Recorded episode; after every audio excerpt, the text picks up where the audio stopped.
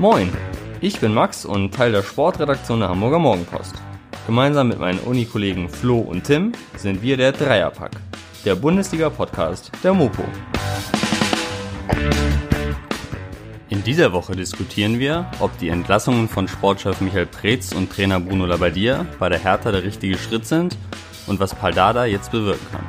Außerdem auf der Agenda die hochfliegenden Adler aus Frankfurt und die mal wieder krachend gelandeten Dortmunder. Dazu gibt's einen kleinen Statistikausflug im Quiz. Viel Spaß! Einen wunderschönen guten Abend und herzlich willkommen zurück beim Dreierpack. Nachdem wir in den vergangenen Wochen in Überlänge gesendet haben, wollen wir uns heute mal etwas kürzer halten. Im, hoffentlich im Interesse aller Beteiligten, jedenfalls in unserem Interesse und damit äh, auch einen wunderschönen guten Abend an euch beide, Tim und Flo. Einen wunderschönen guten Abend auch von mir. Einen, äh, ja, guten Abend. Die meiste Zeit haben wir jetzt schon äh, mit, mit technischen Fragen zugebracht. Wahrscheinlich äh, wird die Folge dann so lang, wie wir schon mit irgendwelchen technischen Kompl Komplikationen hier äh, zugebracht haben, oder? Ja, Das, das, wird sich im Verhältnis 1 zu 1 bewegen. Ja, Schau, schauen wir mal, ob wir, ob wir es noch toppen können. Aber äh, Themen sind ja jedenfalls äh, zu Genüge vorhanden und natürlich ist passiert, ist eingetreten, was wir prophezeit haben. Zwei der drei Dreierpack-Mitglieder haben auch schon zu Saisonbeginn gesagt, dass es in diese Richtung gehen würde. Einer hat dran geglaubt und jetzt musste auch einer dran glauben. Bruno Labbadia ist weg. ja, Flo, Flo war derjenige, der nicht dran geglaubt hat, oder? Flo, Ja, was hältst du also davon? Das wird, das wird mir ja lange noch vorgehalten. ich ich habe am Anfang an, an Hertha BSC geglaubt. Ähm, ne, der Schein trügt. Ich wurde getäuscht von, von der Hertha, vom Big City Club. Da haben sie mich ganz schön reingelegt. Aber ihr könnt bestimmt auch nachvollziehen, warum, wenn wir uns vom Anfang der Saison mal dieses Paket an, anschauen, das uns da vorgestellt wurde, oder? Ja, also wir haben ja vergangene Woche drüber gesprochen. Die Spieler, die verfügbar sind oder die da äh, auch jetzt noch zur neuen Saison geholt wurden, die sind ja in, in jedem Fall, sollte man meinen, in der Lage, besser Fußball zu spielen und deswegen nachvollziehbar, aber trotzdem, um jetzt nochmal einen richtigen Arroganzanfall zu haben, wir hatten da schon den richtigen Riecher. Das ist natürlich, das ganz Lustige ist, wenn äh, das, das, äh, euer, euer Riecher mir mitgeprägt war von, von Jürgen Klinsmann, der ja dann, Stimmt. ne, äh, der dann da seinen Schatten hinterlassen hat. Und Jürgen Klinsmann meinte, dass Michael Preetz äh, ja, sich zufrieden gebe mit der Situation und jetzt Michael Preetz tatsächlich nach, nach Klinsmann noch entlassen wurde, ähm, ja, mit der Devise, ne, den, Neuan, den Neuanfang bei, bei Hertha äh, ohne ihn zu beginnen, ähm, hat doch ein bisschen ne, Ironie des Schicksals. Tim, Ja. was denkst du so jetzt über die Entscheidung? Ja, ich denke mal, ähm, die ist völlig gerechtfertigt. Und zwar beide Rauswürfe sozusagen. Ähm, großes Problem war ja jetzt im Endeffekt die Kaderzusammenstellung. Also, dass da zwar so eine Klasse vorhanden ist in dem Team, aber eben keine Mannschaft, die Erfahrung hat äh, mit so einem Thema wie Abstiegskampf, keine Mannschaft, ähm, keine Achse jetzt hier für den schwierigen Kampf um den Klassenerhalt. Ja, und im Endeffekt sind das ja eigentlich Leute, die gut Fußball spielen können und das wollen, aber das passt halt nicht zu der aktuellen Lage da. Und das muss natürlich Preetz auf sich nehmen, ähm, hat die Fehler gemacht in der Kaderzusammenstellung, ist sozusagen mitverantwortlich für dieses äh, Missverhältnis aus Ansprüchen und Leistungen, ähm, was auf dem Platz stattfindet. Und ja, jetzt hat er im Endeffekt natürlich äh, keine Argumente mehr gehabt. Ne? Also Rauswurf war für mich da die logische Konsequenz, weil er dann im eben im Endeffekt in den letzten Transferperioden das Geld scheinbar falsch eingesetzt hat und ja, das war jetzt ein sehr teurer Absturz, aber auch ein sportlicher Absturz, an dem natürlich auch Labedia äh, einen nicht unberechtigten Anteil hatte, der hatte sogar noch einen schlechteren Punkteschnitt als Klinsmann jetzt im Endeffekt. Von daher beide Trennungen für mich äh, mehr als nachvollziehbar. Ja, ich finde vor allen Dingen das eine ist die Kaderzusammenstellung, die ihm misslungen ist, Mhm. Preetz. Und das andere ist, und das ist ja dann so der Kardinalsfehler, oder um es anders zu sagen, der Pal-Dinalsfehler, äh, Pal Dardai nach einer Saison entlassen, wo Hertha Elfter geworden ist, mit der Begründung, dass Dardai nicht mehr dazu in der Lage sei, den Verein und die Mannschaft weiterzuentwickeln. Ja. Dann holst du Ante Czovic, klappt nicht. Dann kommt Jürgen Klinsmann, klappt nicht. Geht sogar richtig mächtig schief. Und dann kommt Bruno Labbadia und es klappt wieder nicht. Das ist erstens in Teilen äh, mit, einfach mit der Trainerwahl zu begründen. Ne? Klinsmann nicht geeignet. Und zum anderen mit der, wie wir schon gesagt haben, mit der Kaderzusammenstellung hängt es zusammen. Und das sind genau die beiden Aufgabenfelder, die Michael Preetz betreut hat. Und dann kann es ja gar keine andere Schlussfolgerung geben, als ihn zu entlassen. Ich finde es, wie ich jetzt auch schon mehrfach gesagt habe, eigentlich bitter, dass Labadia darunter leiden musste, weil, ja, ich, sie haben jetzt ja auch in Teilen zum Beispiel gegen Bremen nicht schlecht gespielt. Sie haben viele Torchancen sich rausgespielt, machen halt mhm. wieder die Dinger nicht und ja, also wie gesagt, ich glaube weniger, dass das jetzt mit Labadias Fähigkeiten zu tun hatte, als ähm, in seinem Fall dann damit, dass er zur falschen Zeit am falschen Ort der falsche Trainer war sozusagen. Also sind natürlich spielt er da auch mit rein, aber ähm, ich glaube jetzt nicht, dass er für die Situation der Hauptschuldige ist. Mhm, ja, das kann man ja, durchaus so sagen. Ja, Flo? ich glaube, das, das, man kann es, auch wenn es sich super doof anhört, kann man da ähm, sagen, dass Labadia nicht dran schuld ist. Er hat einfach nur nicht genug richtig gemacht dafür, dass die Bosse ihm jetzt ähm, anscheinend so sehr in Frage stellen, dass sie ihm nicht mal mehr zutrauen, diese Saison äh, ja als Nicht-Abstiegskandidat zu Ende zu bringen. Mhm. Weil das habe ich mich halt auch gefragt. So ähm, war Labadia der Prezmann? Also war, hat Prez gesagt, das ist mein Trainer und dann haben sie gesagt, okay, wenn Prez gehen muss, äh, muss auch Labadia gehen? Oder haben sie gesagt, äh, diese Mannschaft äh, scheint so wenig ineinander zu greifen seit Wochen, dass wir es Labadia nicht mal mehr zutrauen, in der ersten Liga zu bleiben? Weil das muss man halt auch nochmal überlegen. Mhm. Also, also Dardai wird jetzt ja, die werden ja jetzt ja wohl nicht Dardai geholt haben und denken, okay, die äh, Rückrunde rasieren wir komplett und äh, Europa ist noch drin. Mhm. Ja, ich, ähm, ich, ich glaube, Labadier ist ja schon irgendwie als Entwickler gekommen, aber ich glaube, der echte Prezmann war doch eher Klinsmann, oder nicht? Also als, als jemand, den er sozusagen aus dem Hut gezaubert hat, ähm, mit dem man überhaupt nicht rechnen konnte.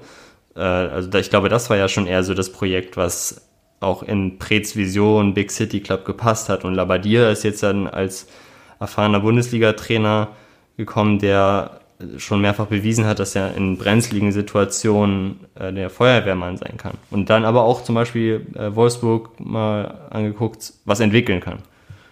Ja, deswegen, deswegen frage ich mich halt, warum sie jetzt Labadia so sehr anscheinend misstrauen oder dass sie ihm nicht mehr zutrauen, dass sie ihn jetzt entlassen. Weil ich hätte, ja. ich hätte auch nichts, kein Problem damit gesehen, dass du Labadia den Rest der Saison gibst, weil ich glaube, persönlich schätze ich die Situation jetzt nicht so ein, dass, Labat, äh, dass Dardai da jetzt äh, komplett irgendwas umstoßen würde und die Mannschaft jetzt so entwickelt, ähm, wenn es anscheinend an der Kaderzusammenstellung liegt, äh, dass, dass er auf einmal da das, das Rezept hat, ähm, um da jetzt eine ganz andere Mannschaft draus zu machen. Und vielleicht hätte es auch Hertha äh, gut getan, wenn sie jetzt mh, diesen Umschwung, muss man überlegen, Preetz ist zweimal abgestiegen wieder mit, mit Hertha. Das ist jetzt schon der ist ja seit 25 Jahren im Club. Das ist schon ein bedeutender Zeitpunkt, in dem du dich entscheidest, dich jetzt von ihm zu trennen. Mhm. Das ist nicht der erste Zeitpunkt, äh, an den du äh, hättest wählen können. Ja. Und deswegen denke ich mir halt, oder könnte man auch das Argument bringen, dass es Hertha vielleicht, wenn sie jetzt nochmal diesen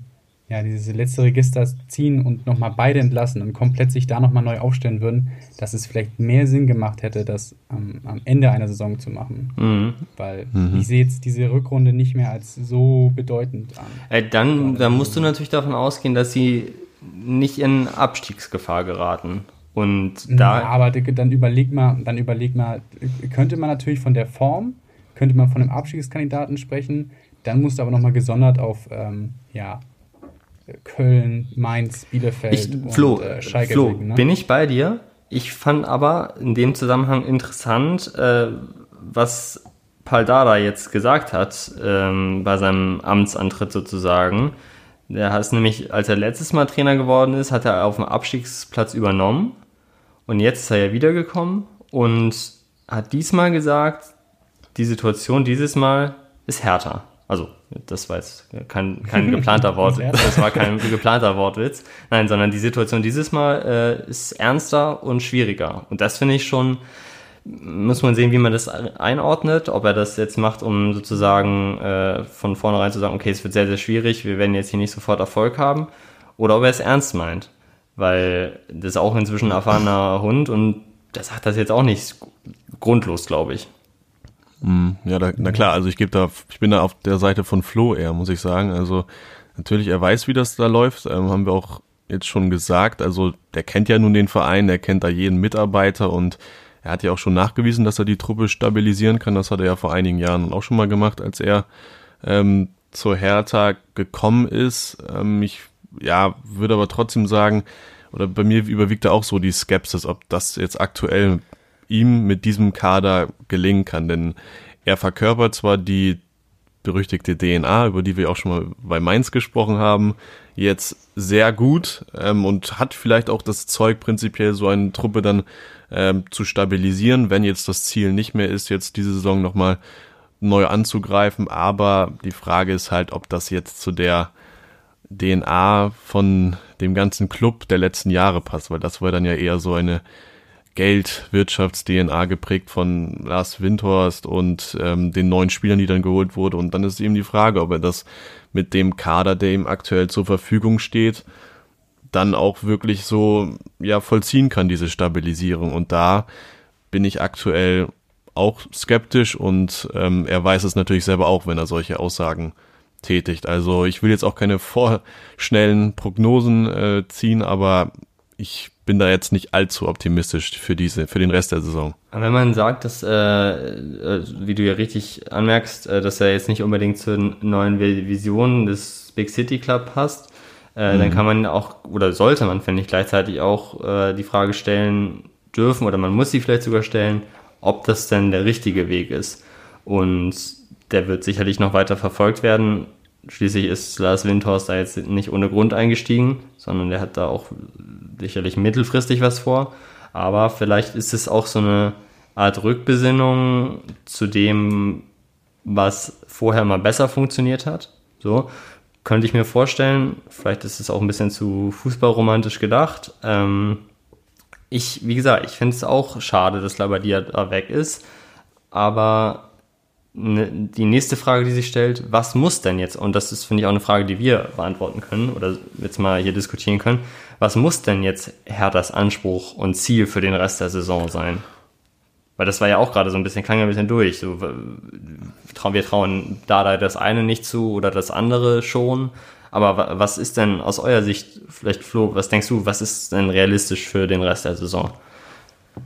Gesichertes Mittelfeld. Also das, was wir, das, was glaube ich Tim und ich ja meinten, ist, ähm, das, was da oder am Ende der Saison, ob du jetzt 13. oder, oder, oder 10. wirst, ähm, mit Labadier oder Dardai, das, das wird jetzt nicht mehr so äh, bezeichnend. Also wir hatten ja erst, das ist uns so wundert, dass sie die Situation wirklich so prekär einschätzen, dass sie jetzt Labadier rauswerfen müssen. Also der Abstand ähm, auf, auf, äh, ja, auf äh, Frankfurt und Gladbach da oben, der bewegt sich im Bereich 13 bis 14 Punkte. So, wenn du das in der Rückrunde aufholst, Chapeau.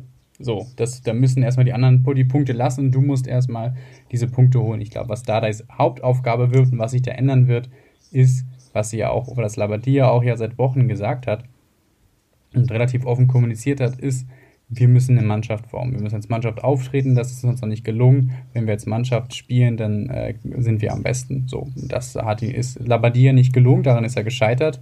Und das wird jetzt Dardais Aufgabe sein.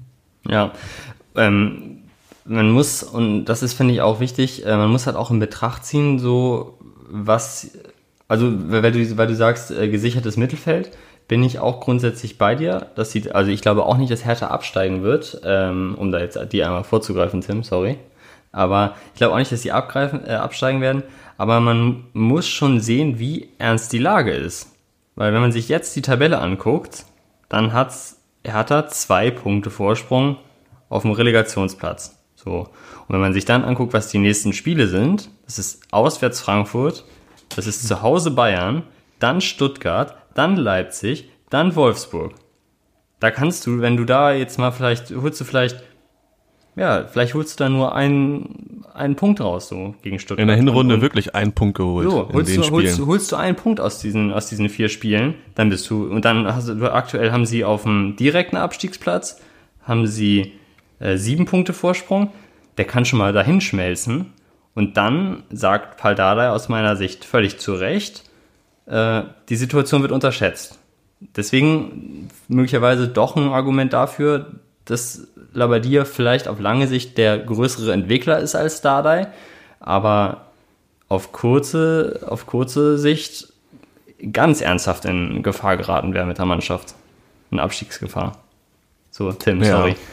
nee, nee, das ist äh, absolut verständlich. Aber ich glaube jetzt auch nicht, also du hast schon recht, also das, da besteht schon durchaus die Gefahr, dass sie da unten mit reinrutschen könnten. Ähm, also das könnte auch durchaus passieren, wenn da unten mal jetzt wie auch am Wochenende Mannschaften wie Mainz oder davor Köln plötzlich punkten. Also das kann immer passieren und gerade eben deshalb sollte es das Ziel sein, der Mannschaft äh, im Mittelfeld, was heißt gesichertes Mittelfeld, Klassenerhalt versuchen zumindest so frühzeitig wie möglich dann ähm, klar zu machen. Aber ich bleib trotzdem skeptisch, dass aus besagten Gründen, dass ob diese, dieses Ziel der Stabilisierung unter Dardai klappt mit einem Kader, der vermeintlich oder vermutlich nicht zu ihm passt, Ja. ähm, ja, da bleibe ich trotzdem skeptisch und ich kann mir auch vorstellen, dass es äh, noch schlimmer ausgeht. Aber gut, da müssen wir, glaube ich, in ein paar Wochen nochmal drauf schauen.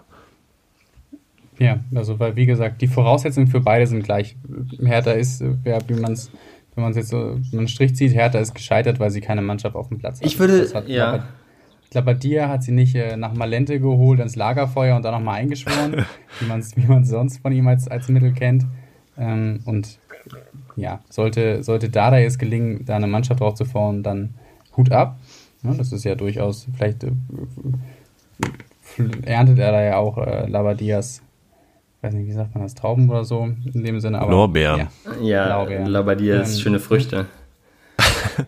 aber muss man, muss man abwarten. Also ich glaube, um, um jetzt nochmal einen Punkt zu machen, dann äh, können wir auch gerne fortschreiten, aber ich glaube, Flo, nicht, dass sie äh, dieselben Voraussetzungen haben äh, jetzt mit dieser Mannschaft oder sozusagen vom selben Punkt aus starten.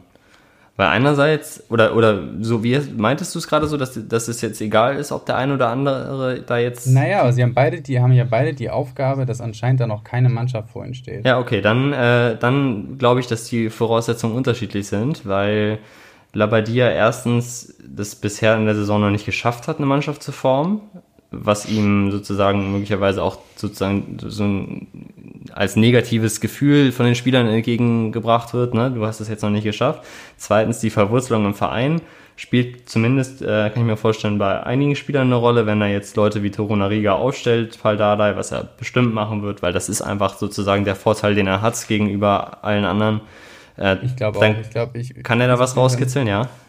Ich würde einfach mal, ich würde darauf setzen, dass, dass äh, äh, in der ersten Ausstellung von Paar Dardai äh, Mittelstädt, Torunariga und Luca Netz steht. ja. 100 Pro. Aber was ist mit Platte? Ja, aber das ist ja auch, du weißt ja warum. Also einfach Ja. nur, damit du nochmal die Hertha-Jungs da bringst. Ja. Aber erzähl weiter. Ja, ja, genau. Also das ist das, das ist das eine. Und ähm, er hat in seiner ersten Amtszeit ähm, bei Elf Freunde ein ganz interessantes Interview gegeben. Äh, das habe ich eben noch, oder habe ich vorhin noch mal gelesen. Und er hat gesagt, äh, bei seiner ersten Amtszeit, wie gesagt, die standen damals auf dem, ähm, auf dem Abstiegsplatz. Da hat er es so beschrieben, der Mannschaft fehlt es damals an Fitness und an Führungsspielern. So, äh, da dachte ich immer, wenn ich die von der Nachwuchsakademie aus beobachtet habe, der nächste Trainer, der hierher kommt, hat ein Problem. Und dann war ich der nächste, nächste Trainer. So, und dann hat er gesagt, der erste Aspekt, den er angegangen hat, war Fitness. Dann ging es um den Willen, die, äh, dass die Spieler sich überwinden. Das war für sie alle hart. Und dann der Schweiß hat uns zusammengebracht. Das ist alles pathetisch. So, das weiß ich auch. Ähm, aber er hat gesagt, der Schweiß hat uns zusammengebracht. Danach haben wir uns nach und nach das Spielerische erarbeitet. Und er hat die, besonders die Führungsspieler gestärkt, weil er die als seine Partner betrachtet. So. Und, um jetzt auch nochmal auf den Aspekt zu kommen, Luke Bacchio beispielsweise, nicht im Kader gewesen zuletzt, weil er mal schlecht trainiert hat und auch nicht, sagen wir mal, der Stimmung nicht zuträglich war. Dazu hat Dada gesagt, so ein Kader ist wie ein Teich. Gutes Wasser rein, schlechtes raus. Es muss leben und funktionieren. So. Also ich glaube, das sind so Faktoren. Ich, also der, der arbeitet halt jetzt mit anderen, anderen Mitteln als Labadier und wird, glaube ich, damit kurzfristig Erfolg haben. Er wird jetzt nicht mit Hertha in die, Euro-League-Quali, sondern er wird, glaube ich, auch, ich kann mir vorstellen, ein einstelliger Tabellenplatz. Ähm, aber, und da bin ich wieder bei euch, es ist kein Entwickler. Also wenn man jetzt wirklich die Visionen des Big City Club verfolgt oder und, und das auch vielleicht unter einem anderen Titel tut und einfach versucht, über die, vielleicht nicht die nächsten zwei, drei, vier Jahre nach Europa zu kommen, dann wäre Labadia der richtige Mann gewesen. So, und ich, ich denke auch, wie gesagt, nicht, dass sie mit Labadia abgestiegen werden. Aber kurzfristig ist, glaube ich, Dardai die richtige Entscheidung. Heute hier, morgen Dardai. Ja, wir, wir wünschen ihm nur das Beste, sei es ihm. Ne? Ja. ja ist doch ein netter Typ.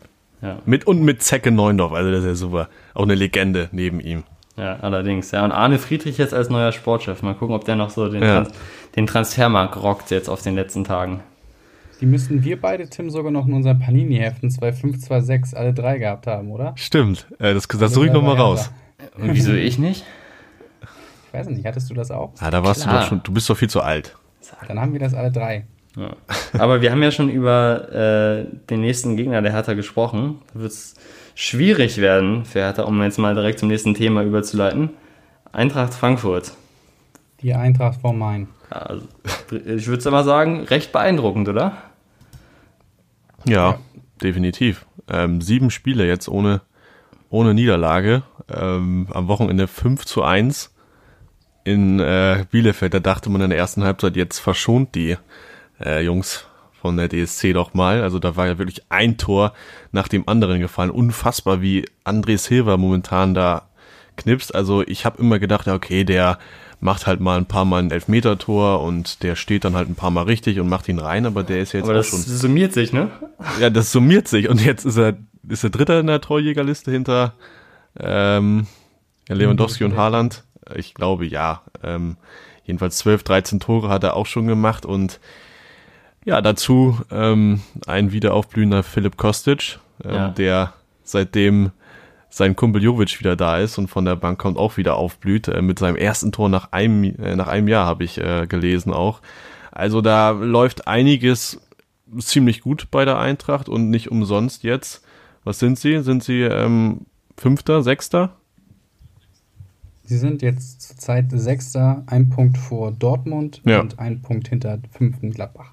Ja, und, und du hast gerade schon gesagt, sieben Spieler ungeschlagen. Ich habe es vorhin einmal nachgelesen. Ich glaube, äh, 17 Punkte aus den vergangenen 21 äh, möglichen geholt. Also richtig stark. Und auch hier gerne wieder der Blick auf den, auf den Spielplan, den ich da immer darauf werfe. Als nächstes Hertha, Hoffenheim und Köln. Das kann gut weitergehen. Also das, da kann André Silva schon wieder ziemlich häufig richtig stehen und und äh. Und, und dann muss man noch sagen, plötzlich das Ganze auch noch ohne David Abraham, das hat gar keinen negativen Einfluss auf, aufs Spiel, ne? Ja, noch nicht. Das war jetzt ja ein Spiel, ne? Ja, das stimmt. Das, das, also ein Spiel, also das, glaube ich, lässt sich, ich glaube, da wird, wird schon eine Lücke zu füllen sein. Vor allem aber auch neben dem, äh, neben dem Platz ja. und äh, und vielleicht auch, wenn es äh, gerade mal nicht so gut läuft. Ne? Lautstärke ne? auf dem Platz. Mhm. Ähm, Glaube ich, dass eine Lücke zu füllen ist, auch wenn sie mit Hasebe noch, noch einen zweiten Leader haben in der, im Indie, in der ähnlichen Altersklasse. Mhm. Den Punkt, den ich bei Frankfurt machen würde, ist, dass, ähm, dass sie, ja, dass man bei ihnen merkt, dass, äh, dass sie keinen keinen europäischen Wettbewerb haben. Ja. Also ich, äh, Frankfurt ist nicht gut in die Saison gestartet, mhm. mh, hat dann aber diese Zeit und das Training nutzen können, mh, dass wir vielleicht bei anderen Mannschaften sehen, dass sie erst gut gestartet sind, dann aber ins Straucheln gekommen sind und sich jetzt noch nicht wieder gefangen haben. Ist ja auch eine Thematik, die wir öfters besprochen haben. Frankfurt ist am Anfang nicht gut reingekommen, aber hat sich jetzt kontinuierlich äh, hochgearbeitet und ich glaube, das, das kommt auch durch, durch einen gewissen Trainingsrhythmus, mhm. dass man dir, dass sie jetzt, ne, jetzt kann ich sagen, dass sie jetzt die Lorbeeren ernten von der Arbeit, die sie im äh, Dezember, November gesetzt haben. Ich glaube, dass das wirklich so ist, dass sich jetzt da diese, diese Arbeit auszahlt. Ja.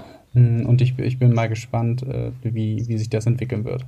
Ähm, vor allem aber auch äh, gespannt, äh, wie Jovic nochmal reinkommen wird, weil sie ja, wir haben gerade André Silva eingesprochen.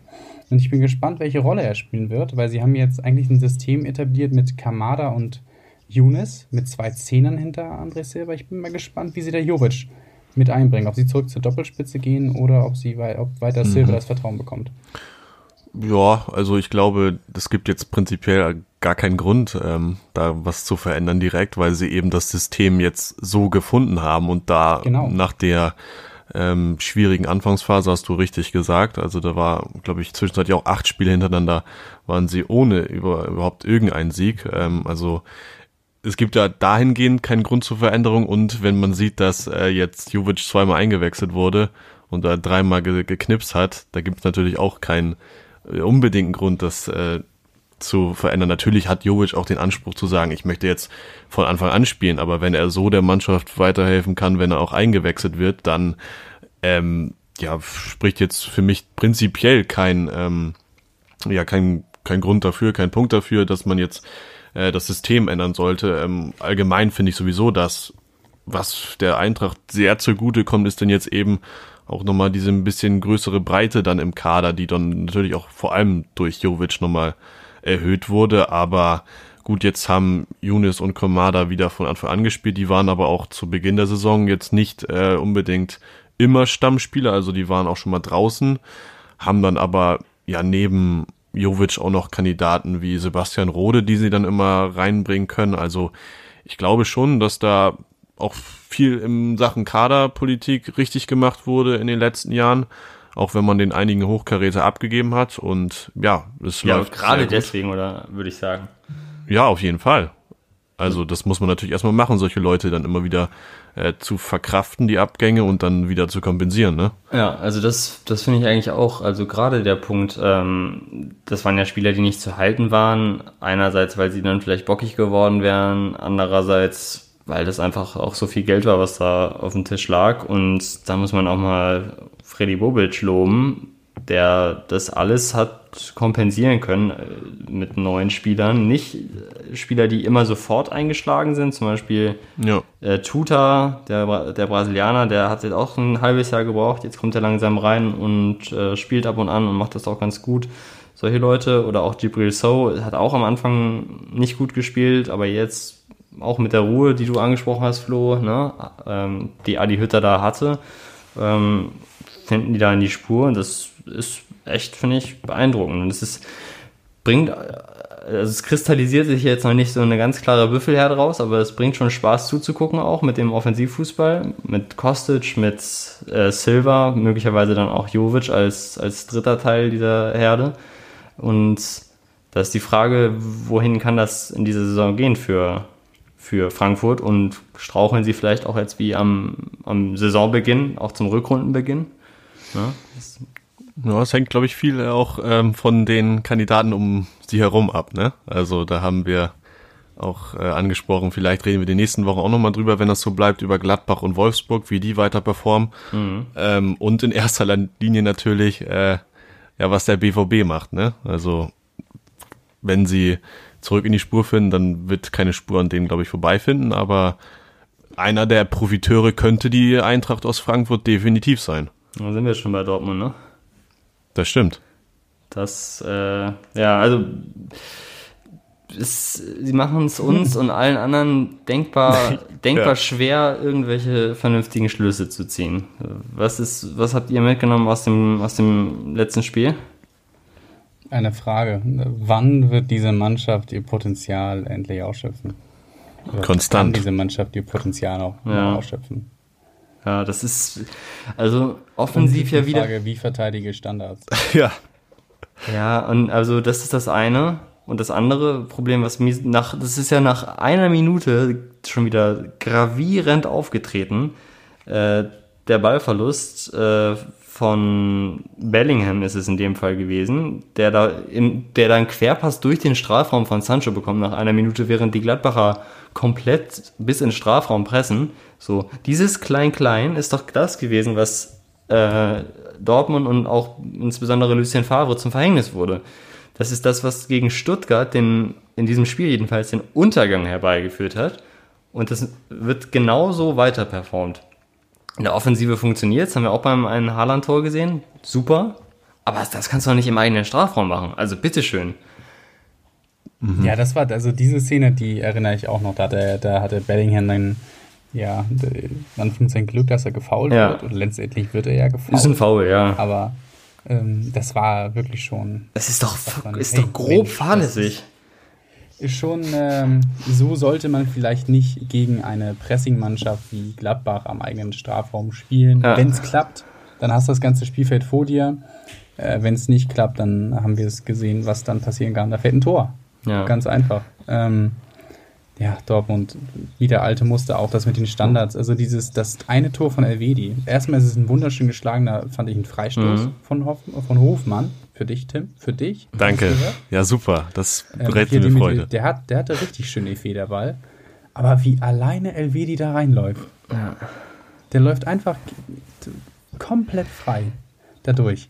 Das ist dann auch einfach klar, da sieht man das dann auch keine Spitzenmannschaft. Ja, weil äh, ich verstehe es nicht, weil die haben jemanden wie Mats Hummels, der ist wirklich erfahren, der ist Weltmeister, der hat eigentlich alles erlebt und der verteidigt nicht, in, das ist jetzt nicht die erste Profisaison, in der er einen Freistoß verteidigt.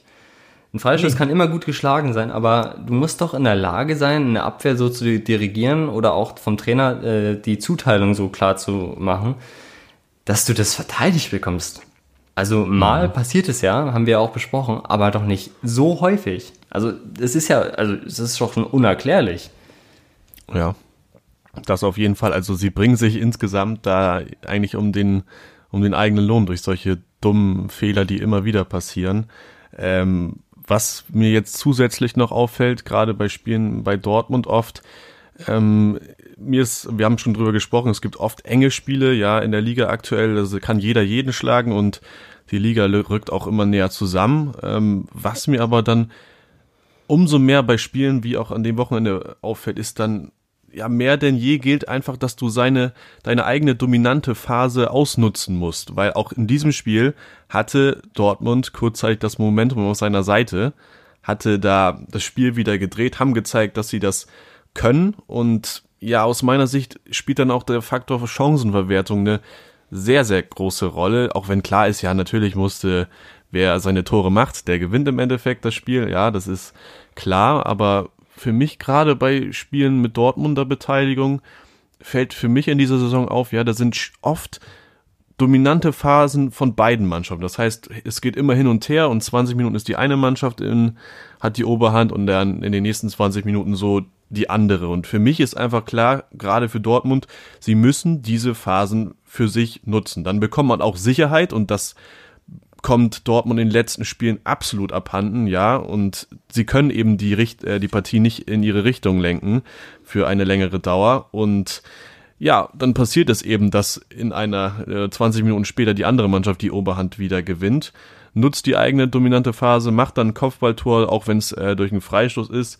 Ja, und dann hat jede Mannschaft aktuell oder sehr viele Mannschaften zumindest die Klasse, so welche Ergebnisse dann über die Zeit zu bringen. Das haben wir jetzt auch zum Beispiel bei Mainz 05 gesehen oder ja anderen Mannschaften. Also da waren mhm. ja, das ist jetzt nicht das einzige Spiel, wo mir das aufgefallen ist. Auch bei Freiburg gegen Stuttgart hätte es anders ausgehen können, wenn Stuttgart seine Chancen nutzt. Äh, auch wenn äh, die Hertha ihre Chancen besser nutzt, am Anfang kann das Spiel anders ausgehen.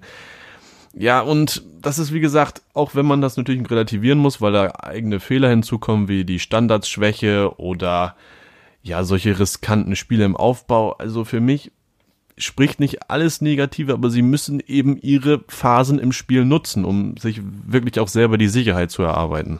Ja. Da ist die Frage, ob Edin Terzic das schafft, diese Mannschaft in den Europapokal zu bringen. Speziell in die Champions League, weil alles andere mhm. wäre dann auch, wenn es darum geht, Spieler zu holen oder Spieler auch zu halten, wäre ja fatal.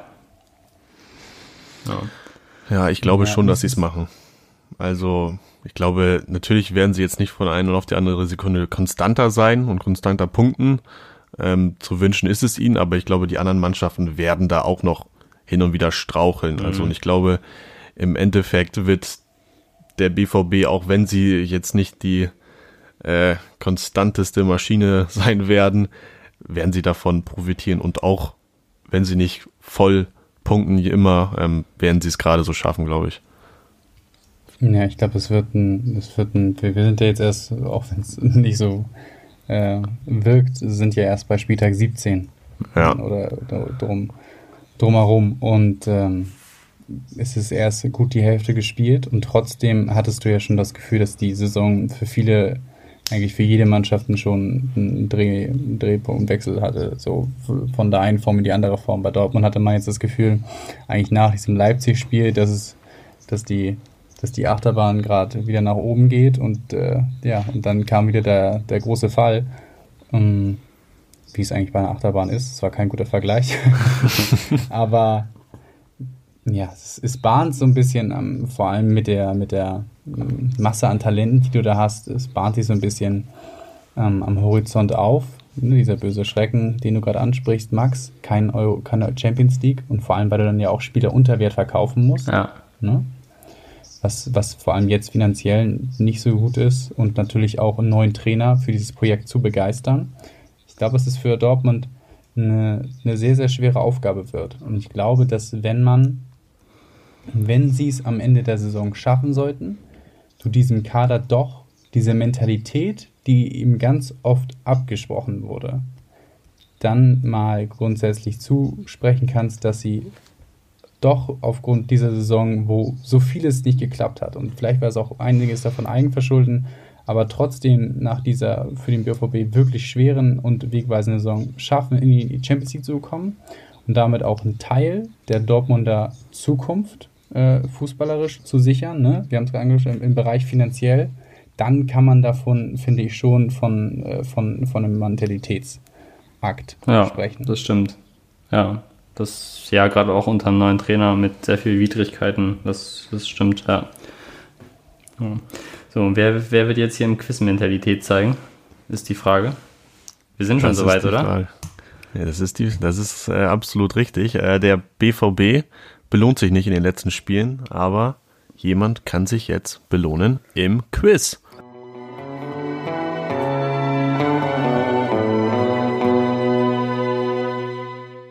Das ist mir bis jetzt wirklich wie so ein, wie so ein Erling Haaland durch die Augsburger Abwehr am nächsten Spieltag so durchgepäst mit dieser Folge. ja. Ich fand das jetzt gar nicht so. Wir haben gar nicht so schnell. Ja, Immerhin. Wir, immerhin. Wir könnten noch mehr reden, aber ja, das, das sparen wir uns auf. Ja, so ist es. Es wird ja auch hier gleich schon ein spannendes Zweitligaspiel angepfiffen. So, Richtig. Wir ein bisschen hier so teasern. Müssen wir natürlich auch äh, Baccariata treffen sehen. Ja, aber sind gespannt. Gut. Ich bin heute dran. Ich habe ein Quiz für euch vorbereitet, nachdem der Flo in der letzten Woche mal wieder gesiegt hat. Ähm, kann er heute seine Serie fortsetzen gegen Max. Und der will natürlich Anschluss halten. Ich habe noch mal, ja, nicht ganz kreativ, aber ich habe noch mal die Statistikmaschine angeworfen. Ei, ich habe schon ei. mal, ich habe schon mal einen Rückblick geworfen auf die Weihnachtsrunde, aber ich habe jetzt auch noch mal einen kleinen, passend zur letzte Woche zu Ende gegangenen Rück äh, Hinserie, habe ich noch mal ein paar Statistiken mir angeschaut, auch verglichen mit der Hinserie der vergangenen Saison und möchte euch da mal ein bisschen rätseln lassen heute. Dann mein Toe. Dann mein Toe. Wie immer ist es mir egal, wer anfängt. Wie immer wird wahrscheinlich Flo sagen, dass Max das aussuchen darf. Diesmal ich möchte ich gerne anfangen. So. Okay, ja, dann darfst du heute anfangen, also wenn Max damit leben kann. Da sterben werde ich nicht. Sehr gut. Ja, dann fängt der gute Flo heute an mit der ersten Frage. Ach so, ähm, es gibt wie immer erstmal eine einzelne Frage für euch beiden, dann eine Schätzfrage, dann wieder für euch beide und dann wieder eine Schätzfrage. Das ist ja auch schon fast Kult geworden. Kult. Wenn man denn nicht ein anderes Kultformat hier hat. Hm. Flo, ich fange an. Diese Saison Peter Gulaschi bisher mit acht weißen Westen in der Hinrunde und ist damit am häufigsten in der Hinrunde zu Null geblieben. Letzte Saison war nach 17 Spieltagen drei Torhüter, und zwar Radetzky, Sommer und Neuer. Die hatten gemeinsam die meisten weißen Westen der Liga und ich möchte von dir wissen, wie oft sie jeweils zu Null blieben.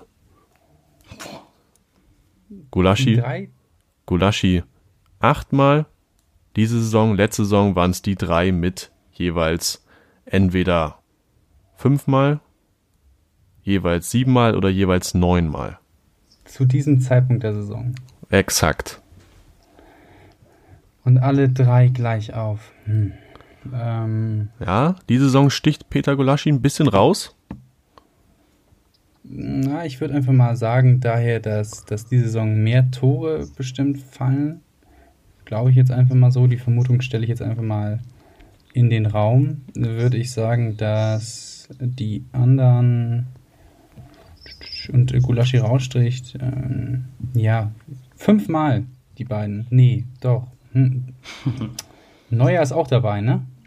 Neuer ist auch dabei. Und Jan Sommer und Lukas Radetzky. Ich sag sieben. Siebenmal.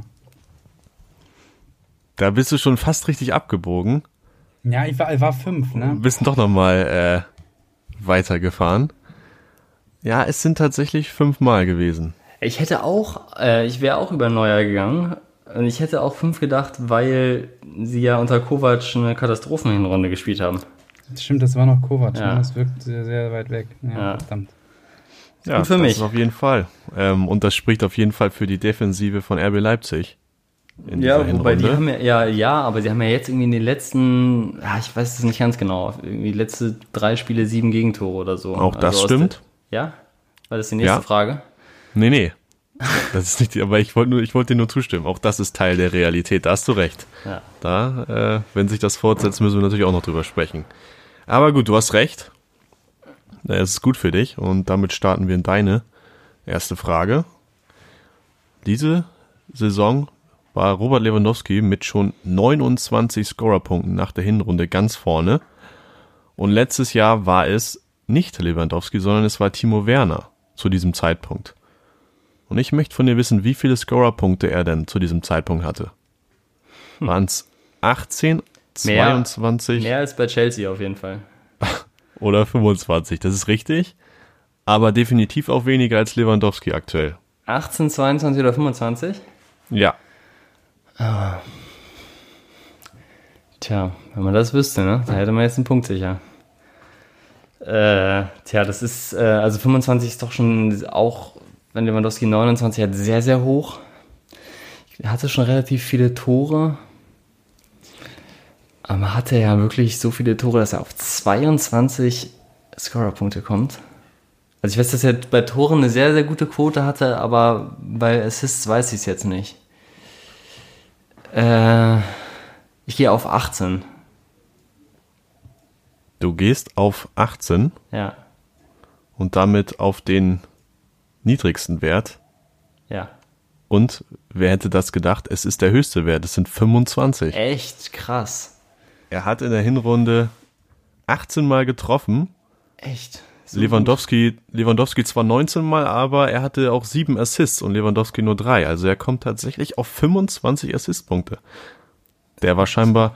Krass. doch schon ganz schön gut und das äh, ja, spricht auch für RB Leipzig, dass man das so ver verkraftet hat. Krass, also dass er, äh, hättest du das noch erinnert, Flo, dass er so gut war in der Hinrunde? Ich hätte gedacht, am Ende der Saison, dass, dass es sich schon deutlich zeigt, aber 25 so früh. Kein Wunder, dass den Jesse geholt hat. Ja, im Endeffekt hat Lewandowski ihn noch überholt mit 39 zu 37. Aber gut, damit bleibt ihr beide punktlos Schade. in der Runde 1. Und wir kommen zur ersten Schätzfrage. Ich möchte von euch wissen, jetzt geht's wieder um diese Hinrunde konkret, wie viele Spieler insgesamt die volle Spielzeit bestritten haben. 17 mal 90 Minuten, natürlich Kopfrechnen, äh, 1530 Minuten.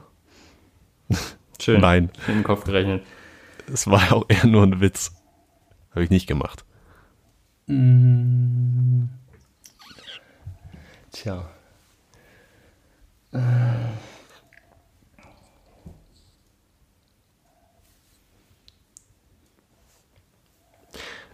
Wir haben ein wenig 21. Stille Oh, ich, sag 23. und damit liegt ihr schon ziemlich, ziemlich gut. Beide. Natürlich, wie es zu erwarten wäre, sind einige Torhüter auch Aber dabei. ich habe auch das Gefühl gehabt, diese Saison waren viele Torhüter verletzt. Da hat man einige dabei, äh, schon dabei, die, die ein bisschen ausgefallen sind. Mhm. Ja, ist durchaus möglich. Flo hat 21 gesagt, Max 23 und es sind exakt 20 und damit Ah, nein! hat Flo recht. Das ist so brutal wenig, ne? Das ist brutal wenig in einer Saison, wo äh, ja, nach Ja, der du- letzten Saison, wo die Ja, genau, das, das, das meine ich ja. Aber wenn du überlegst, dass nur 20 Spieler, wenn du überlegst, 17 Torhüter auch, das ist eigentlich nur, wenn du dann mal 18 Torhüter. 18, Verzeihung, zwei Feldspieler alle Spielnoten gemacht haben. Es sind aber nur elf Torhüter. Ja. Ja, okay, gut. Ja, aber es ist echt, also ist trotzdem sehr, sehr wenig. Finde ich persönlich, hört sich einfach wenig an. Hm. Das Ich- definitiv. Solche Statistiken stati studiere ich jetzt nicht, aber es hört sich einfach. Ja, das glaube ich an. dir aber langsam nicht mehr, dass du die nicht studierst. Okay, weiter im Text. Nun gut, ähm, Flo geht in Führung und hat auch direkt die Chance, seine Führung auszubauen. Schalke 04. Ja, aktuell immer noch sieben Punkte, auch nach Spieltag 18 noch sieben Punkte, hat die Hinrunde beendet mit dieser Punktzahl.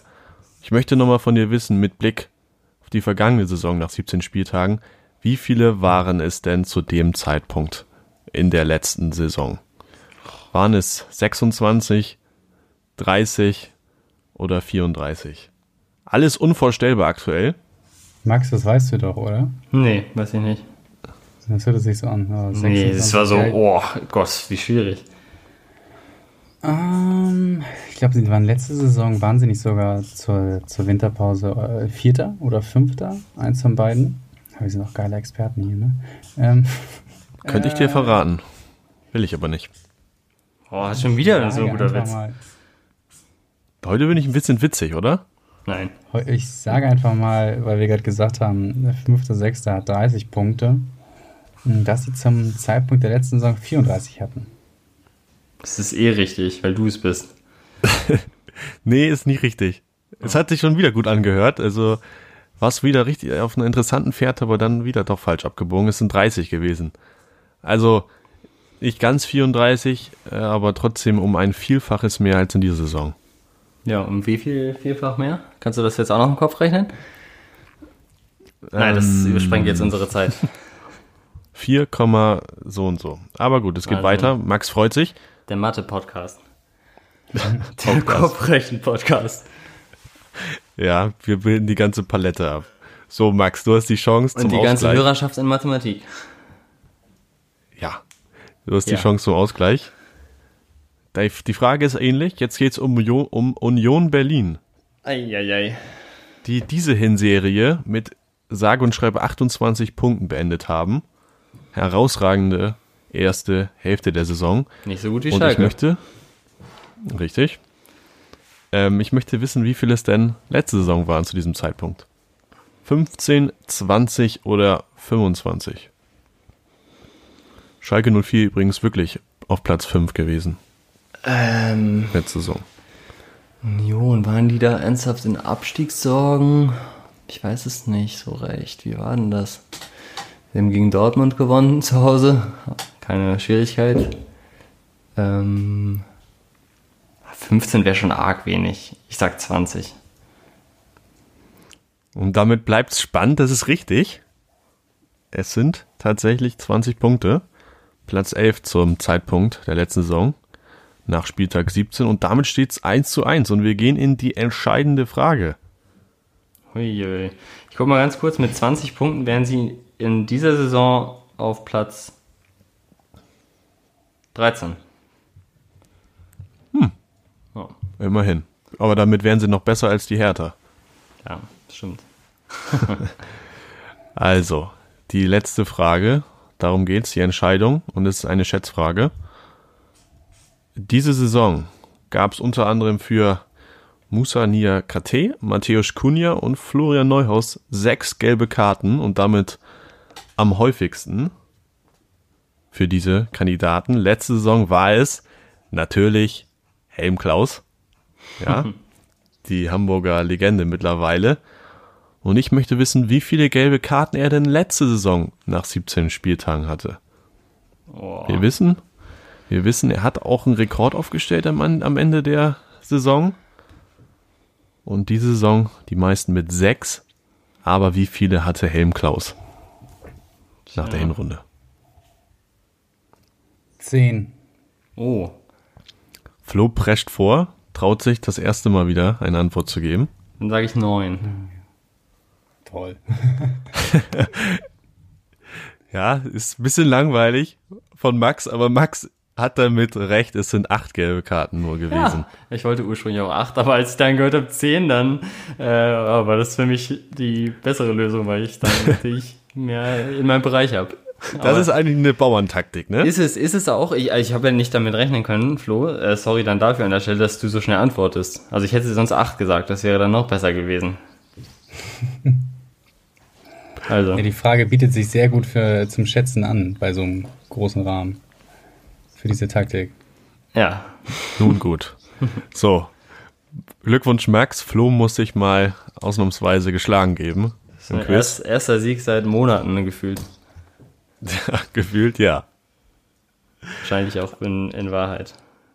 Aber gut. So, gleich fängt das Topspiel an. Habt ihr noch jemanden zu grüßen? Flo, möchtest du noch jemanden ein kleines Grußwort verschicken? Hm, Ich grüße einfach mal Simon Terodde, dass er in 10 Minuten ein Tor schießt. So. Tim? Max? Nee, sag du zuerst. Äh, Kevin Großkreuz. Ui. Natürlich. Damit bleibt man die ganze Halbzeit cool. Mit dem Karriereende. Also ich äh, Alles Gute. grüße einfach auch nochmal Bruno Labbadia. Bruno wird schon jetzt bald ein würdigerer Verein auf sich warten. Weiß ja nicht, was da bald kommt. Aber da wird sich bestimmt was finden für dich. Ja. Macht So. ihr ein paar schöne Tage. Wir machen uns auch ein paar schöne Tage. Macht euch auch ein paar schöne Tage. Und damit In diesem Sinne, ne? bis dahin, Ching bis bald. Tschüss. Ciao.